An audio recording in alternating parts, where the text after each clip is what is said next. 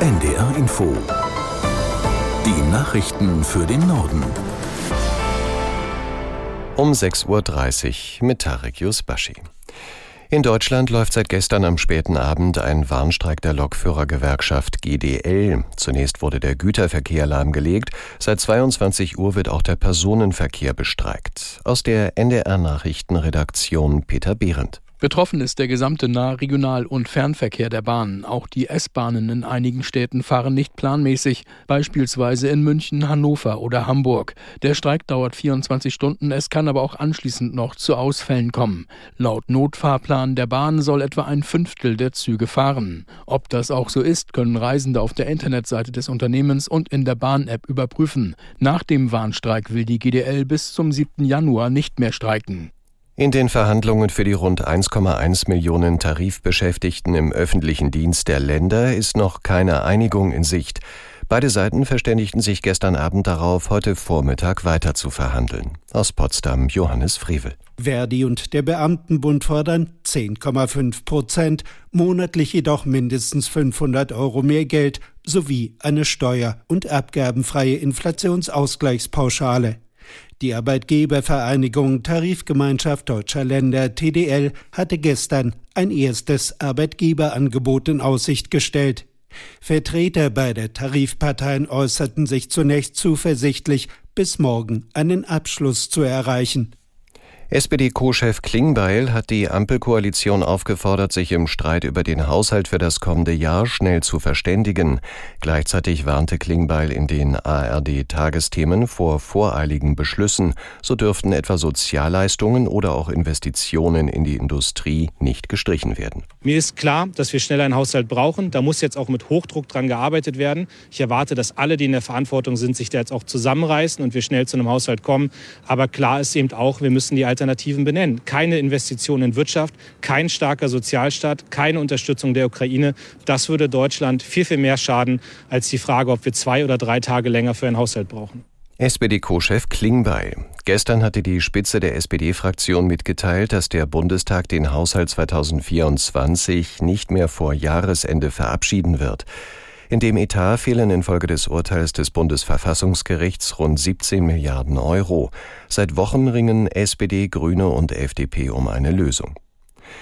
Die Bundesregierung hat nach einer aktuellen Umfrage von Infratest DIMAP weiter an Vertrauen verloren. Laut dem ARD Deutschland Trend sind zwei Jahre nach ihrem Amtsantritt nur noch 17 Prozent mit der Arbeiterampelkoalition zufrieden. Bundeskanzler Scholz wird so kritisch beurteilt wie nie zuvor.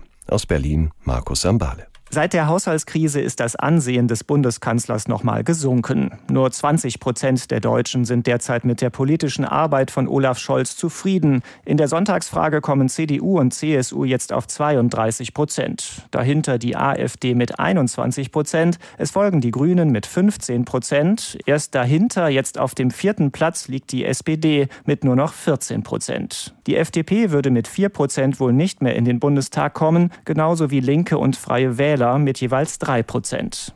Bundesinnenministerin Faeser will die stationären Grenzkontrollen zu Polen, Polen, Tschechien und der Schweiz über Mitte Dezember hinaus verlängern.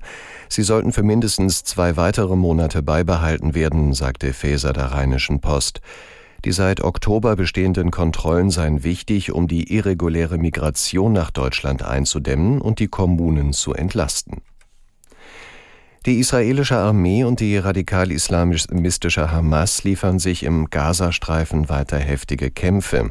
Das Militär griff nach eigenen Angaben vor allem Dutzende Ziele in der Stadt Khan Yunis an. Aus Tel Aviv, Julio Segador. Im Visier vor allem Yahya Sinwar, der Chef der Terrorgruppe im Gazastreifen. Dieser verstecke sich in einem Tunnel unter der Erde, erklärte Militärsprecher Hagari. Über den Grenzübergang Rafah kamen in der Nacht weitere Hilfslieferungen in den Gazastreifen. 69 Lkw hätten die Grenze passiert teilten die Vereinten Nationen mit. Medienangaben zufolge soll Israel zugestimmt haben, in Kürze den Grenzübergang Kerem Shalom zu öffnen. Damit könnten Hilfsgüter nach der Kontrolle durch israelische Behörden direkt und damit auch schneller von Israel in den Gazastreifen gebracht werden. In den USA ist gegen den Sohn von US-Präsident Joe Biden eine weitere Anklage erhoben worden. Hunter Biden wird vorgeworfen, jahrelang Steuern hinterzogen zu haben. Der 53-Jährige muss sich zurzeit bereits wegen illegalen Waffenbesitzes vor einem Gericht verantworten.